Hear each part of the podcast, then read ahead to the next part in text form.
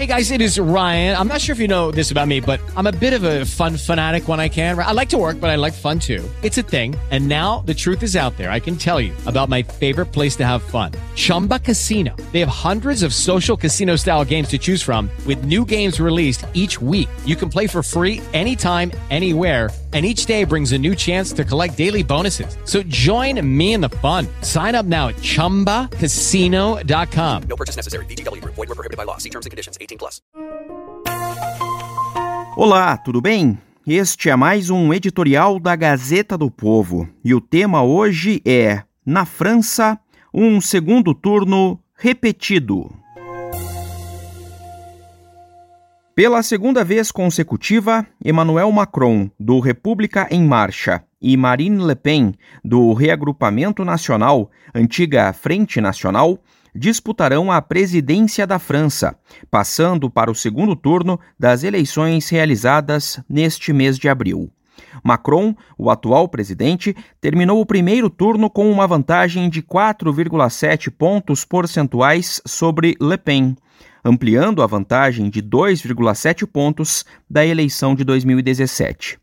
No entanto, se cinco anos atrás o atual incumbente venceu o segundo turno com dois terços dos votos, desta vez a disputa será muito mais acirrada. As pesquisas ainda apontam Macron como o provável vencedor, mas por uma margem muito menor. A votação ligeiramente maior de Macron em 2022, na comparação com 2017, não anula completamente o fato de que, se antes ele se apresentava como uma novidade, dissociando-se do então presidente François Hollande, do qual fora ministro por dois anos, agora ele é a principal vidraça do país tendo inclusive enfrentado a revolta dos coletes amarelos em 2018.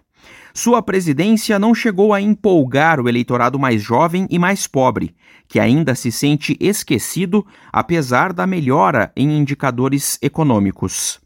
Temas como o custo de vida, aliás, se tornaram mais frequentes no discurso de Le Pen, antes dominado por questões como a imigração e a identidade nacional francesa. Curiosamente, talvez em um sinal do quanto os extremos políticos têm em comum, Le Pen, que não se encaixa muito bem no rótulo de, aspas, liberal na economia e conservadora nos costumes, fecha aspas, já que defende aborto legal, protecionismo e mais gasto estatal, deve abocanhar cerca de um quinto dos votos do terceiro colocado, o radical de esquerda Jean-Luc Mélenchon, da França insubmissa, apesar de ele ter dito claramente que não gostaria de ver nenhum de seus eleitores apoiando a candidata do reagrupamento nacional. Em comum, os três primeiros colocados têm o fato de não pertencerem às legendas tradicionais francesas. Macron e Mélenchon fundaram seus partidos.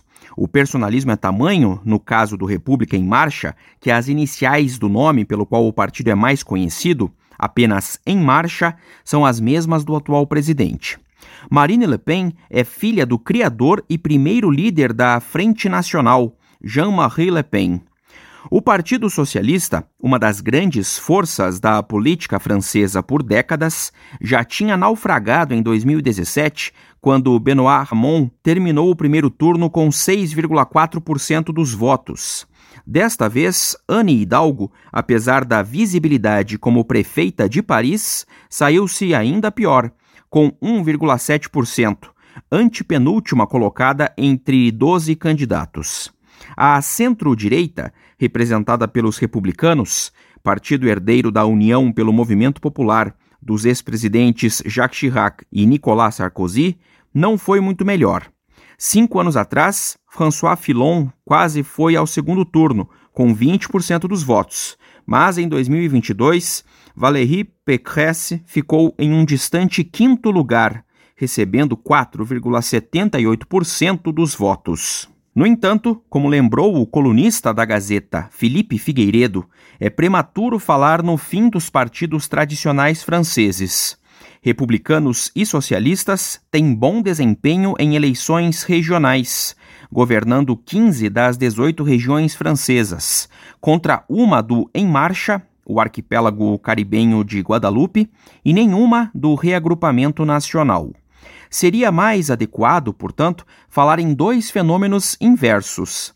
Enquanto os partidos tradicionais mantêm sua capilaridade, faltando-lhe talvez um grande nome para uma eleição nacional, legendas como Em Marcha, Reagrupamento Nacional e França Insubmissa dependem muito de seus líderes, faltando-lhes quadros que repitam o desempenho nos governos locais.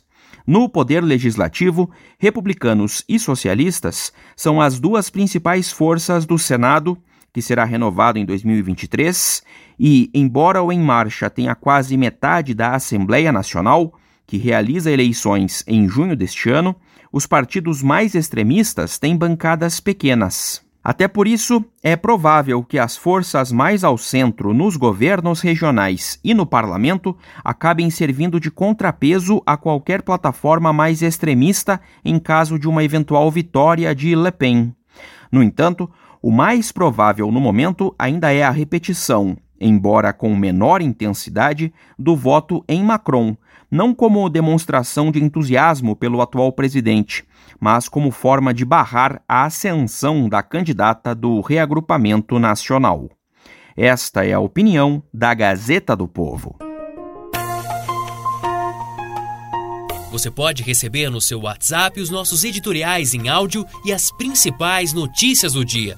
É só enviar uma mensagem pelo próprio WhatsApp para o número 41 3321 5999. Os podcasts da Gazeta do Povo e todos os conteúdos em áudio estão disponíveis no Spotify, Apple Podcasts e outros agregadores. With the Lucky Land slots, you can get lucky just about anywhere. This is your captain speaking. Uh, we've got clear runway and the weather's fine, but we're just going to circle up here a while and uh, get lucky. No, no, nothing like that. It's just these cash prizes add up quick. So I suggest you sit back, keep your tray table upright, and start getting lucky.